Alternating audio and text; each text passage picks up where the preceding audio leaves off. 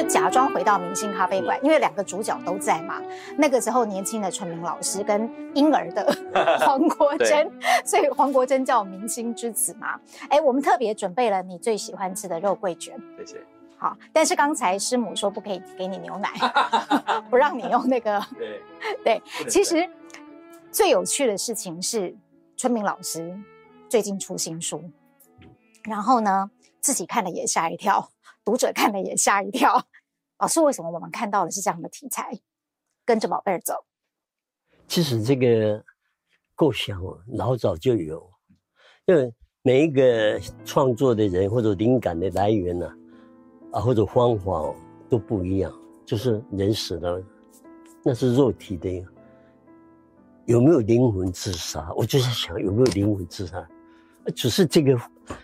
这样的构想，那有什么故事叫做灵魂？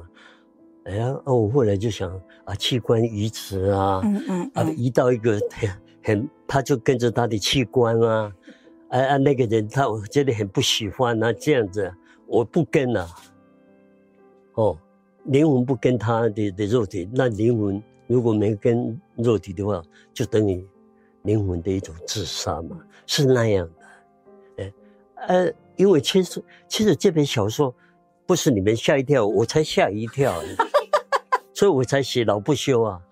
你就是你讲自序老不休，嗯，的那个部分哈、哦。呃，你的新书发表会，那个李瑞堂教授，对，文学院院长，对，他上去帮你做了一番文学的批评。对，他说啊，大家不要误会，其实哦，黄春明这本小说不是在谈性，哦，是在谈性别平等。而且呢，他后面很好玩的是，他说你不谈性，谈人性，然后又说呢，你是谈性别平等、人权跟环境。那个人性的普遍性的那个我知道，但是我知道，如果这个完全为了色情来写色情呢，这个就不好。对，其实你也没有写的那么色情啦。不够，不是。对对对。对是在这个时代本来就有这个东西，你把它带出来，因为人到八十五岁呢，一定有好几个黄春明，有一个是现在的黄春明，他想法可以跟上时代，但是体能没有办法，或者也没有办法去做。而一个那个古老的黄春明，哎，他还是很形式主义，不能这样，不能那样，啊，说不出道理，啊，所以呢，两个会有矛盾。我的八十五年呢，就好像哦，那个那个寒寒流跟暖流啊，重叠在一起，最丰富了。暖流的一类，寒流的一类啊，在这个比较温带的一个地方啊，同种的，还交配就生着新的一个一类。我从小啊，我们我的学历在里面我最差了，真的啊。但是要说生活的经验呢。我都比谁都高，不是说我八十五岁，你就去找八十五岁的人呢，跟来跟我同那也没有我的普遍性的没有那么复杂了啊。我常常说，我们的大脑就像电脑的 master，有有东西有感情，有什么你经过的，它很自然的 input，嗯。啊，当你有一天遇到困难呢，要怎么办呢？你拼命想呢，哎，就有你过去的 input 的东西在里面，它自己不是你教之哦，自己的 output。哎呀，哎，说不定这个可以来解决啊，就是这样。老师，你有这么丰富的社会观察，这么丰富的生活经验，啊，你为什么等那么久，让我们等了二十年才看到你的新小说？我都在跑宜兰哦，我有工作室，我有剧团，我有杂志。那么，因为我小时候除了去听故事以外的，看戏剧啊，我一直觉得这两种形式哈、啊，对老少啊是都有用，老少咸宜。你弄得很好，雅俗共赏。所以我的小说也不是很深的文字，我的小说的文字是 narration 的部分呢、啊，叙述的部分，只是一个一个 bridge。一个桥梁，这个桥梁呢，干嘛？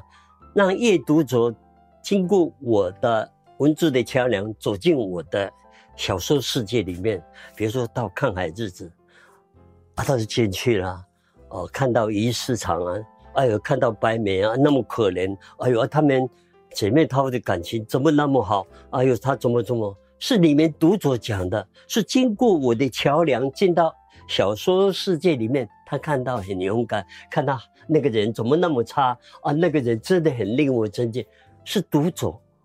如果我一开始说。白眉是很了不起的一个女性，她虽然是一个妓女，但是她怎么怎么，不要看了。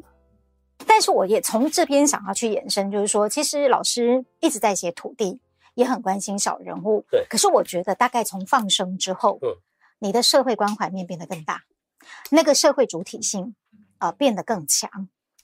我比较好奇的是，你为什么可以这么的有前瞻性去看到？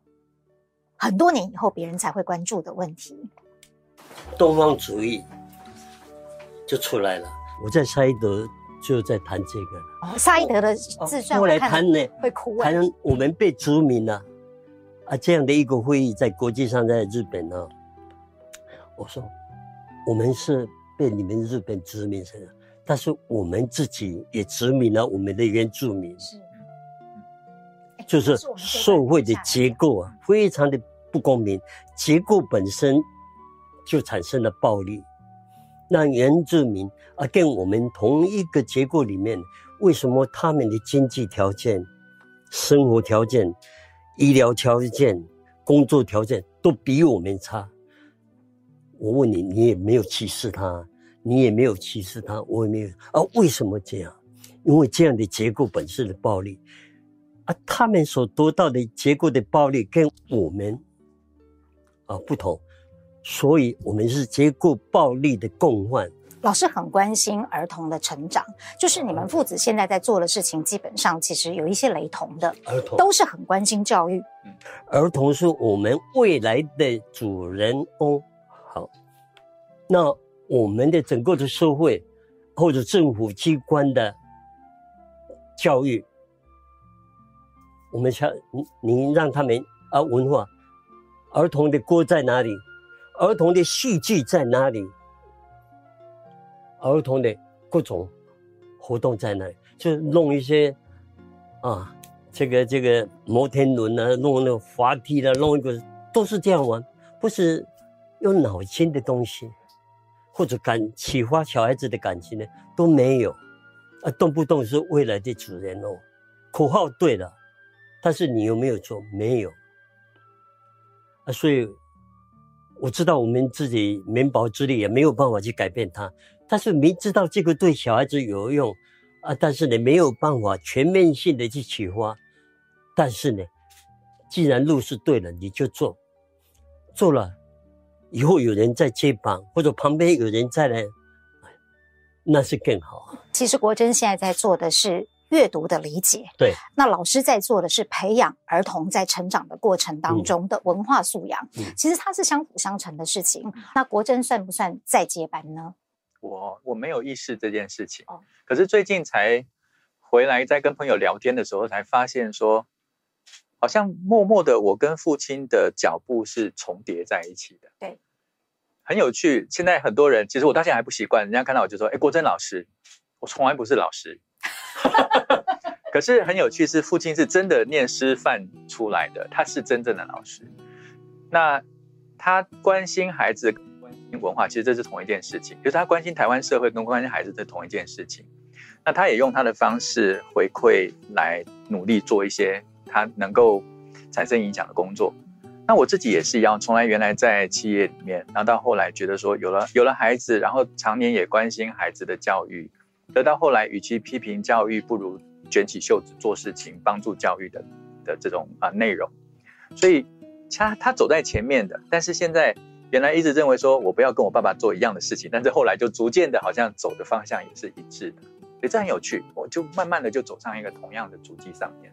可是对你来说，嗯，那个在创作的这件事情上，因为你提到了从小你们家来往的都是文坛的天神，天神或巨人，巨人，对 对，对你来说，在走创作这条路，很显然，你跟春明老师走的是不同的路子。是，你并不是在以写小说，或讲故事为主，而是走向了这个教育的这一块。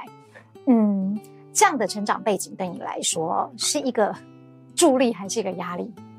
啊、呃，其实，在我年轻的时候，尤其是国中、高中，甚至到接近到大学的时候，还是觉得说，那是一个我想要跨越，甚至是摆脱掉的。嗯，但为什么？因为我觉得很有趣，是因为父亲跟这群朋友其实都非常的有影响力，然后他们也做了很多工作，是回馈了整个台湾的文化发展。可是相对的，我好像做不了什么事情，所以。可能爸爸他也不太清楚这样的心理状态，就是我会一直觉得我不够好，就是我再怎么努力都不可能平起平坐，或者再怎么努力都不可能像他们这样子。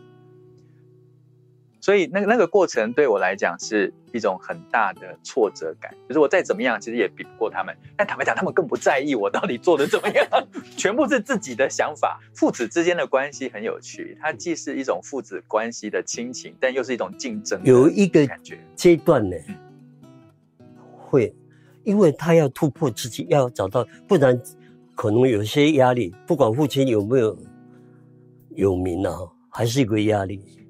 呃，国珍既然在做阅读素养的教育工作，也在教大家怎么样去培养好的阅读理解能力。我想要从你这么亲近的读者的口中了解一下，你怎么去告诉别人去理解黄春明老师的作品？哦，OK，嗯，考试喽。对，其实所有的文学，它都反映了一个作者他所生存的年代，还有他看到的现象。他甚至对这些现象有反思，所以如果今天啊、呃、黄爸爸的作品如果要拿来跟老师或者是同学说介绍的话，我觉得爸爸的作品它足以反映台湾社会从农业时代进入工商时代，那这个社会里面对于生活形态的改变、人与人之间的关系，甚至家庭组织的关系，而这里面所有的改变又牵动到人内心价值的改变。那这里面就会有冲突，但是也有适应。那为什么父亲一直用小人物？因为小人物他最没有资源，所以他只能用自己的本能面对这个复杂的改变。所以这里面在故事里面所探讨的小人物对于环境的呃适应，或者是小人物心境上面价值的改变，其实普遍来讲就会是台湾这个世代从农业时代进入到工商时代普遍心理的反应。所以，如果要了解这个世代的话，可以从黄春明小说里面去了解。但是，这里面有一个很重要的，就是这个对小人物反思跟关照的这种态度，其实是一个孩子他应该在这一生都应该有的。他对于社会要关怀，他对于议题要去了解，他对于议题背后的问题要想办法去解决。所以，我觉得这都是回到。文学教育或者是阅读教育里面重要的学习，他看似好像是一个虚构的人物嘛，对。可是呃，很多应该都是老师身边曾经似曾相识过的。其实所有的角色都是他。怎么说呢？这句话我其实我听到听过你在公开的场合讲过说，说所有小说里面的人物都是爸爸。对。为什么这么讲？我其实爸爸爸在写作的时候，跟我自己在求学的过程里面，虽然他有空就会陪我们，但是。坦白讲，从那个叛逆的青少年来看，我跟父亲的关系是还是有疏比较疏远的。可是我对于父亲的认识，我现在回想起来，其实是从他的小说角色里面来认识父亲的。其实白眉就是他很柔软跟很关怀的，然后又很有生命力的那个黄春明。然后啊，呃，里面的祖父跟孙子，其实就是他自己的两个极端的这种心情。所以其实他所有里面讲坤坤树，当然就是他了哈。但是坤树是一个，虽然在讲的是坤树，可是在讲的也是他当时在啊、我还很小，然后他在广告公司工作，从宜兰来到都会讨生活的一个啊、上班族。所以其实里面所有的角色都是他。所以我我我从我我从是从小说里面去更了解说，原来这个就是我父亲。不是在家里面很累，或者是在外面拍纪录片的那个，也不是别人眼中的小说家，他其实就是一个复杂而多元的创作者啊。你一般人拥有人性的，因为文学的东西是写人，纵然是童话，用各种动物也是拟人化，所以写人。啊，为什么呢？可以翻过翻译来翻去，翻到成英文，翻翻成华文，华文翻成中文，可以这样翻来翻去呢？因为人性是共通的。如果人的表面上有他的肤色，白人、黑人、红人、黄人，但是人性都是一样的。你到了我的小说世界，你就可以看到坤树，看到那一些人物，他们怎么样？由你去讲，好可怜，哦，好可爱，好怎么样？好令我尊敬，好害我很难很难过。我我我我也跟他谈过这件事情，就是怎么鼓励人家去读，就产生力量了。不然在没有文字之前，已经用语言讲神话了。神话本身就是一个长篇的诗一样，啊，他听了，那个就是让你的感官呢、啊，让肚子满足，让你哎，让肚子饱，嘴巴满足，那是低级感官。让你用眼睛、用耳朵去听那种抽象的文字，也是抽象的符号，而语言只是声音，看不见的。啊，在在这样的抽象跟看不见的一个声波里面呢，他给我们的感动，那是想象力。为什么我看了几排文字就看到有一个叫白眉，哎呀，他怎么样？哦，我好感动，是你有想象力。啊，想象力呢？越发达的人呢，他想得更清楚，所以我们写的东西呢，只完成一半，跟那个读者读了，想象力呢合起来才是完整的一个。其实很多老师问我说，在引导同学进行阅读的时候，跟同学讨论的时候，应该问什么问题？但是现在很多老师都放到那种很知识性检核的条件下面，就是在拆解分析，是就拆解，对，就是。拆解会让一篇文章变成放在解剖台上面肢解掉的。可是我常常提醒老师说，文本分析或带同学，其实要把一篇文章当作是一个生态观察一样，就是这篇文章为什么那么丰富，这篇文章会产生这样子的影响力，这篇文章为什么这么多人都有读完之后都觉得它很好。所以第一个问题常常会呃请老师问同学是：你读完之后这篇文章给你的感受是什么？我们很少让孩子去拥有感受。因为以前的考试不考感受嘛，所以同学老师最常问的是你读完之后你的心得是什么？心得就已经开始变入一种很框架式的思考，可是感受会最原始、最真实。那同学如果说，大部分的孩子现在老师的都会说，老师的诶同学的答案是没感受诶，我觉得这是教育另外一个麻烦的事情，就是我们的孩子可以看完两千个字，然后对这篇文章没感受，其实有。只是我们一直整个学习历程，让孩子把自己跟自己内心的感受是切割掉的。其实孩子不是离这个世界很远，是离他自己心里面可能更远。文学很重要的一件事情，它其实是在啊、滋养或者让我们去面对故事的角色，但同时也面对我们自己。所以啊、呃，父亲的小说其实谈的是人，但是在教育现场，其实我们要成就的是一个人。那在生活里面，我们要以一个完整人的条件，或者是以一个独立思辨的人去面对这个世界。所以我觉得这三个面向在核心能力的养成上面其实是一致的。其实国珍讲到了一个很重要的关键字，就是人，也就是老师刚刚在讲的。呃，春明老师的故事这么的脍炙人口，我觉得很重要一部分是对于人的描写跟刻画是很深刻。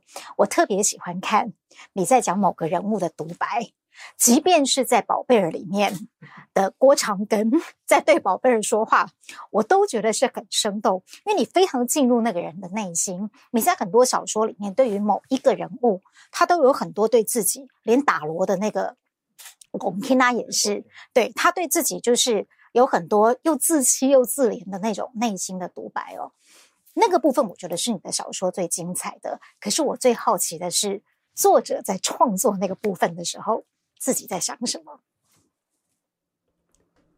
我想，一个一个作者只有开始的一个一个理念而已，在在你想到了一个护案了，他已经有一个脉络已经完成了。下笔之前吗？但是知道一点，写一些，写一些，慢慢的在播脉络。后来你写完了，再回头再看，有时候会吓了一跳。那是我写的吗？有这样的好几个部分啊，那个东西就好像已经，如果你这样跟着人性，跟着他那个环境，跟着怎么样，他已经这样发展了。那么写纪灵的，哦，这个中外古今的作家很多都写妓女啊，但是黄春明呢写抗癌日子那个妓女，但是就跟他们不一样，我把妓女呢提升到。那么高的一个境界，好像是一个天使一样。他他只是肉体，因为环境的关系，被人口买卖那种文化、那种贫穷的时代，但是他的灵魂一点都没有被沾污。但是呢，具体的一个象征出来的那个灵魂呢，是从母亲，他成为母亲，才看到灵魂的具体性。但是我不能对读者去说明了，我这样写就是他的灵魂啊，什么什么。但是很多看过，为什么这个剧你给对吗？哎呦啊，都很同情他。他他生了小孩之后，啊，以前呢坐火车有空位置，随便坐都不会跟别人。他有空位坐在，就有那个嫖客哦，啊，一看就知道是经理，故意坐在旁边，啊，香烟拿出来。啊，这个不利索哦，都是故意这样的的哦。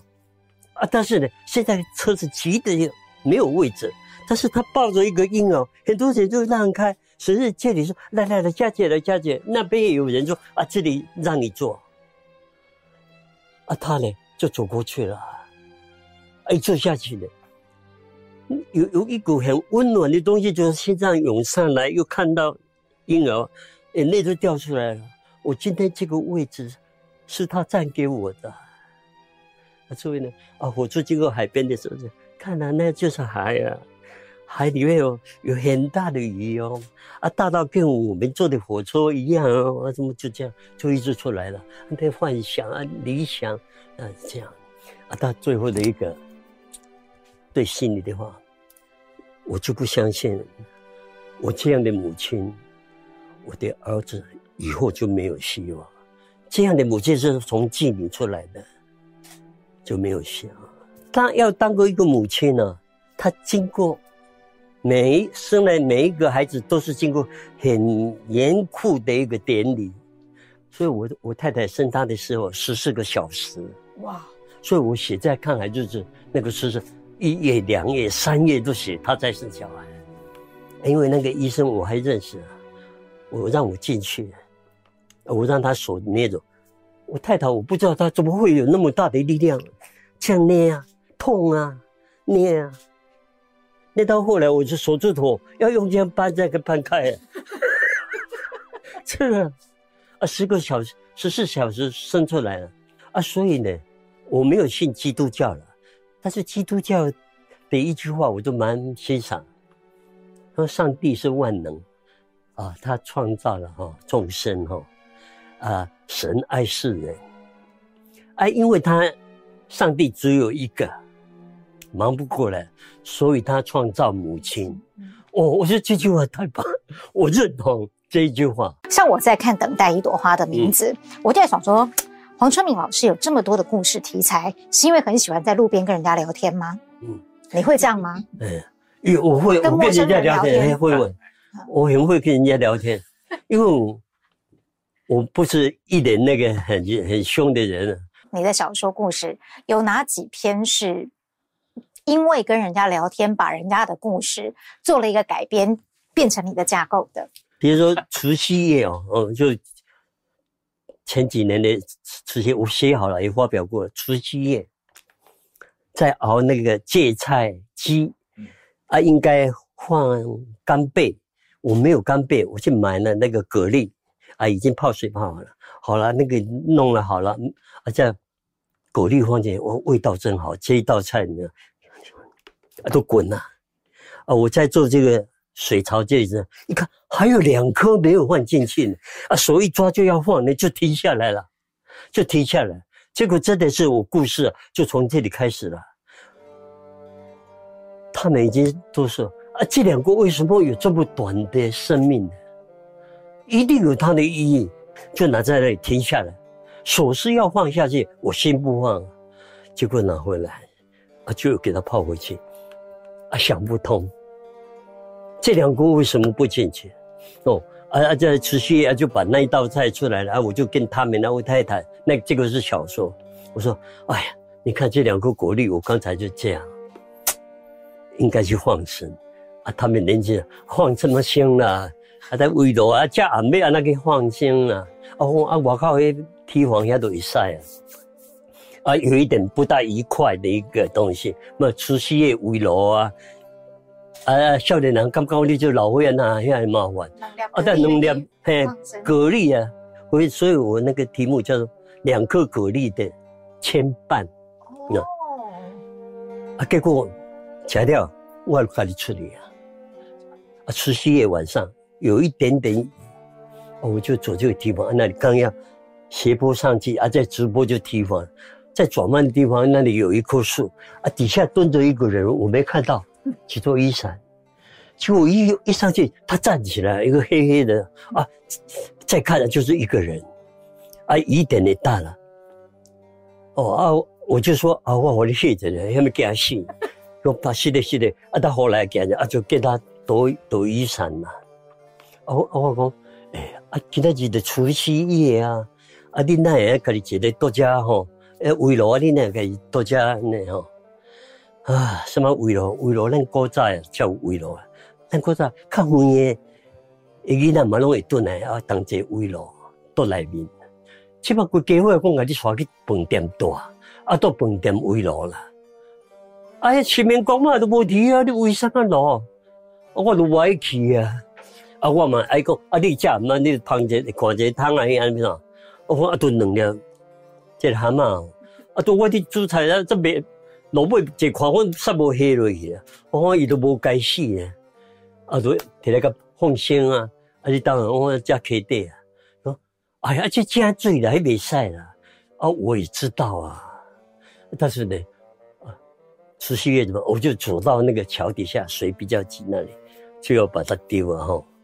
就一想，对呀、啊，既然要放生的话，啊，你现在明知道他会死，那你刚才丢在锅子里面不是好？啊，就回来啊，回来呢，除夕夜哪有车？啊，我想要对我儿子说，你带我去淡水那里哈，海吃海口。我就会这个小说没有跟他。他刚才已经把虚构的东西加进去。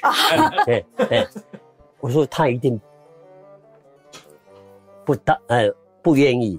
或者是很不情愿的开着，那那一趟车子就会觉得很难过。不要啊，啊，如果有计程车多好啊！出去那个雨农路那里，哎，竟然有一个计程车写空车，啊，我就把他叫过来进去。啊，说啊，你别打，我别打醉哈，红茶拿下。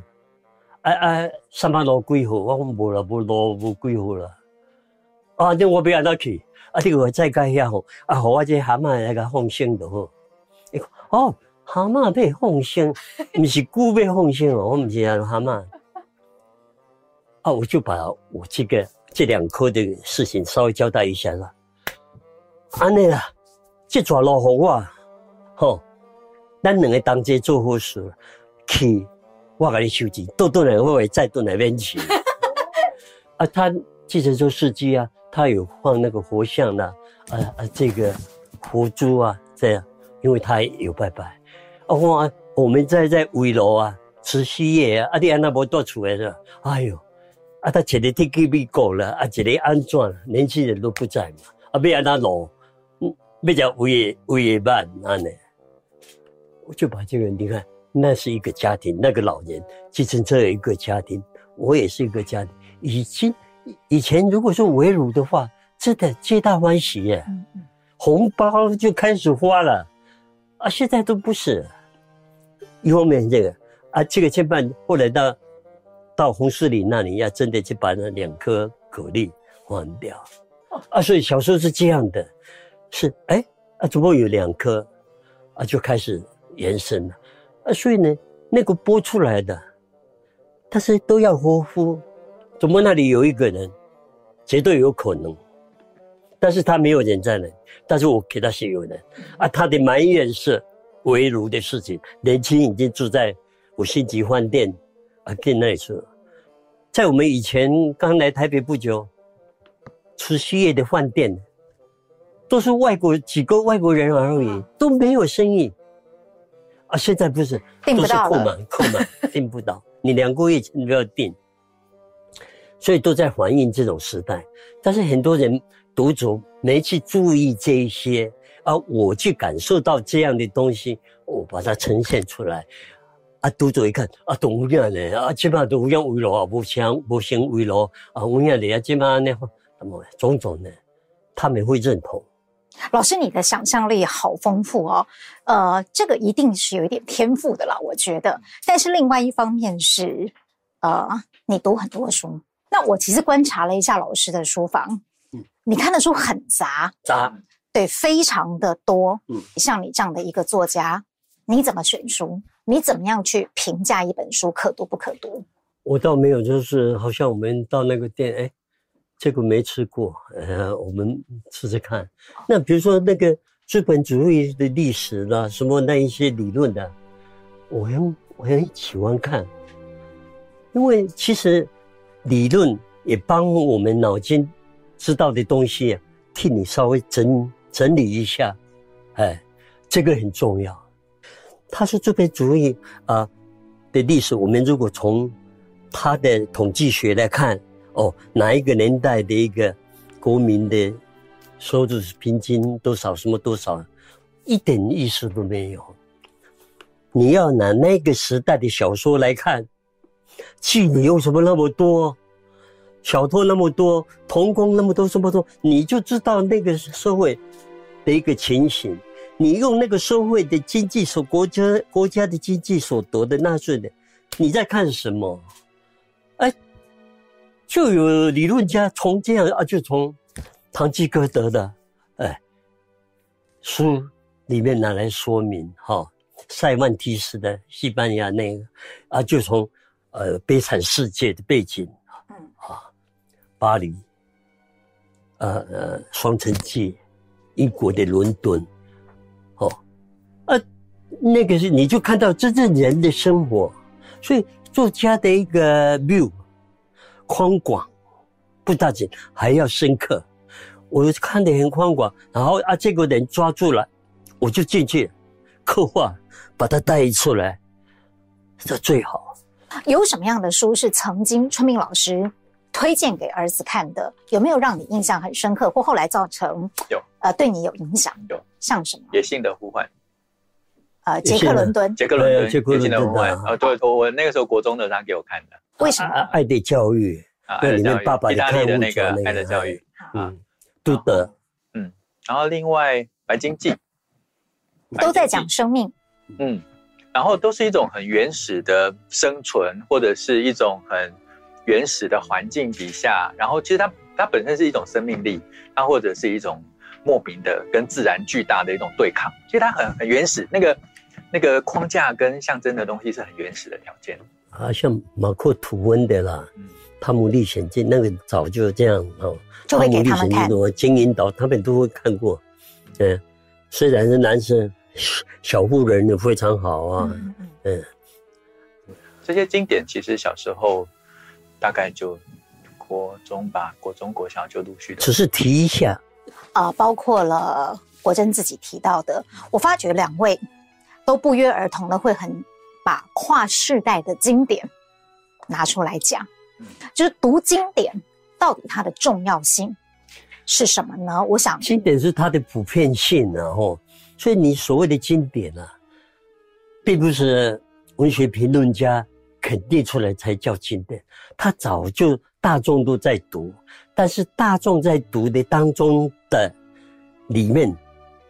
有经过专家去看，哇，这个不得了啊，这个啊，在肯定他，啊，其实呢，他早就被大众喜欢肯定了，啊，所以那个时代，你说马克吐温不知道怎么可以哦，啊，就马克吐温呐，啊，这个爱的教育这一类啊，其实我认为经典都是世代读者传递下来的，这个作品就是经典。那它之所以能够成为经，成为被世代人传递，表示。不同世代的人在这本书都看见值得看的事情，或者也被广为传播，那它就有存在下来的条件了。但有趣的是说，每一个世代也在创造那个世代的经典。生命中不能承受之轻，可是对我们大学那个年代，它是一个经典。但是这本书以前没有存在过。我们更早以前是啊，我更早以前读像是志文出版社赫曼·赫塞那一系列的，然后有很多不同的重要的作品。那个真的是我们五年级生的共同回忆。是是是是是。所以那个是那个上一代或上上代传递下来的经典，但是我们自己的那个世代又有重要的作品加进来，现在又有新的东西加进来。所以能够对一个时代产生影响力，或者是它能够反映这整个时代的，在这里面有些问题值得我们去了解的，甚至被启发的，我觉得就就就是一个重要的经典。那我自己在选书的条件是，我通常是充满好奇来选书，就是这本书要探讨的问题，哦，这一点真的很有乃父之风啊，就很好奇说他这本书探讨的问题很有趣，拿来，或者这本书为什么那么多人读，我也拿来读。那另外一个是。这这本书，别人给他很多批评，但是我也好奇，就拿来读看看。哦，为什么批评他？对，他为什么批评他？难道他真的讲的没道理吗？所以我读书很杂，就是爸爸常常以前叫我叫杂家。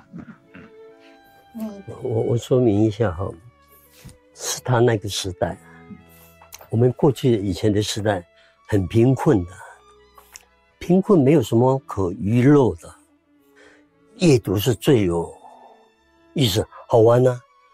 虽然看很可怜的书，你也觉得看啊，哦，管他悲剧喜剧都可以读啊。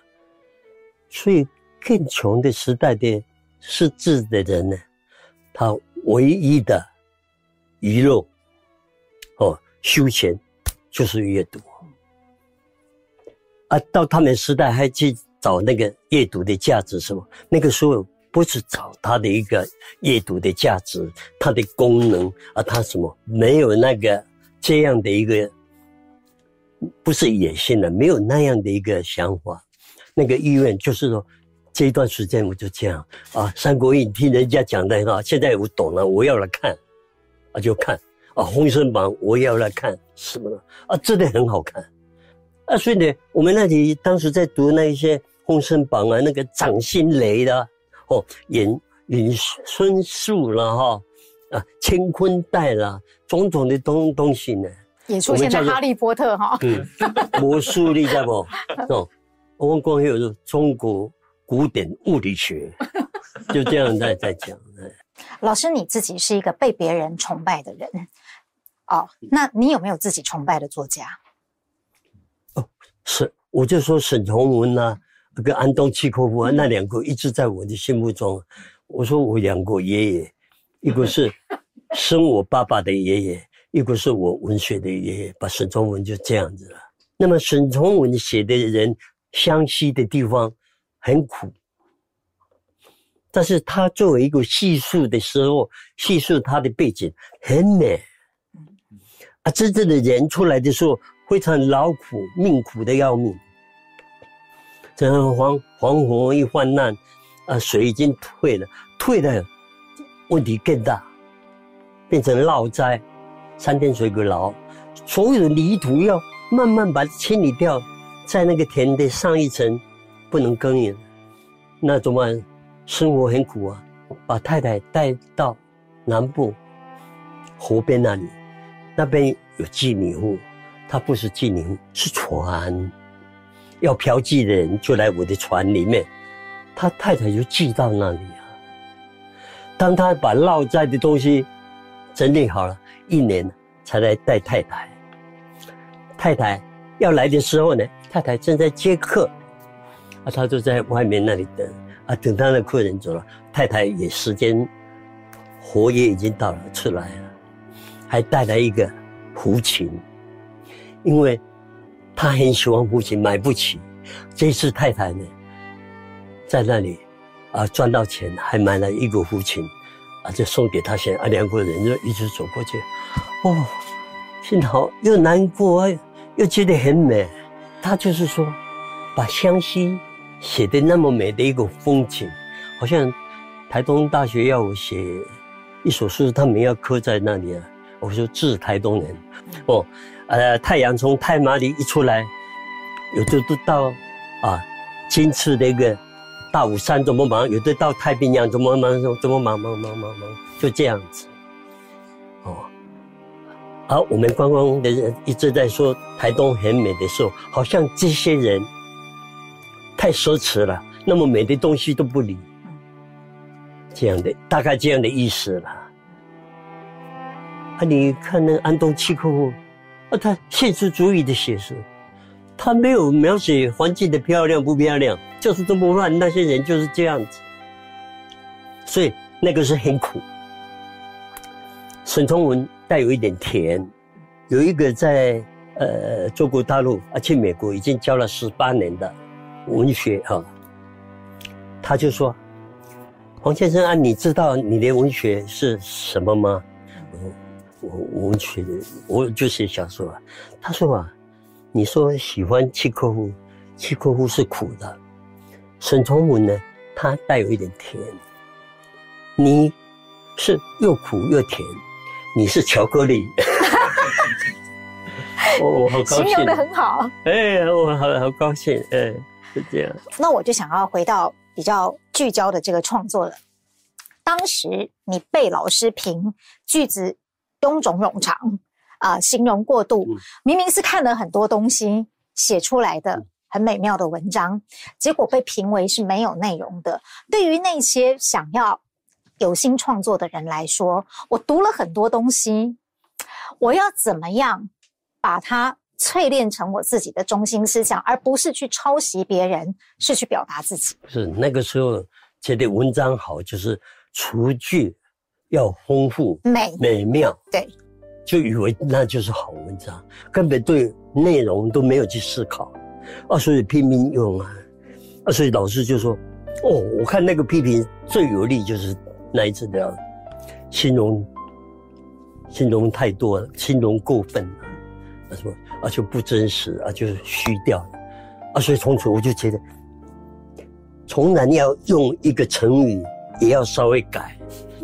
跟我的想法能接近的，不要那么直接就用这样，那就是套人家的东西，一直都把它套下去啊。所以呢，到后来让你走到我的小说世界，让那些人的对话让你听到，他们的生活让你看到，那个就是不是。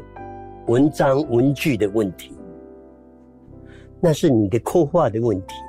啊，我父亲所讲，他文字不是一种知识的堆叠，文字其实有很多是带着情感的，带着一种生命关照的。那这件事情才会让阅读跟生活连接。那或许阅读真正有趣的地方，才从这个地方开始。国珍的书里面，因为反正他在讲阅读素养嘛，好，他就有提到一个问题，我觉得蛮有趣的，就是阅读是什么？啊，老师先讲，你觉得阅读是什么？阅读本来是就是拿来阅读，但是你到后来呢，那是精神的粮食，所以是一种素养，是满足高级感官，不是满足低级感官。这个好吃，这个好看，那个什么呢？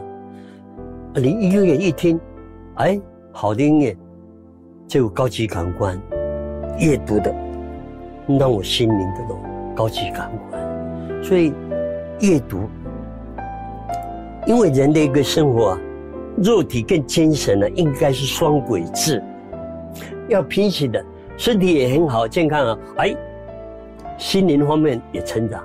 那国珍，你的答案是什么？阅读对我来讲是认识世界跟理解自己的能力。嗯嗯，那有了这个能力，我们才能够往未知前进。因为他其实眼睛一张开来，我们就面对这个世界。我们在读这个世界，读人，读社会事件，读现象。那同时在理解的过程里面，我们也丰厚了我们自己，也在阅读我们自己感受的过程里面，对自己有更深的了解。所以，他帮助我们创造一个圆，对外的半圆跟对内的半圆。那有了这个条件，我们才能够不断的往未知前进。因为人生不知道下一分钟会发生什么事情，但是有了阅读，才会帮助我们理解我们面对的是什么。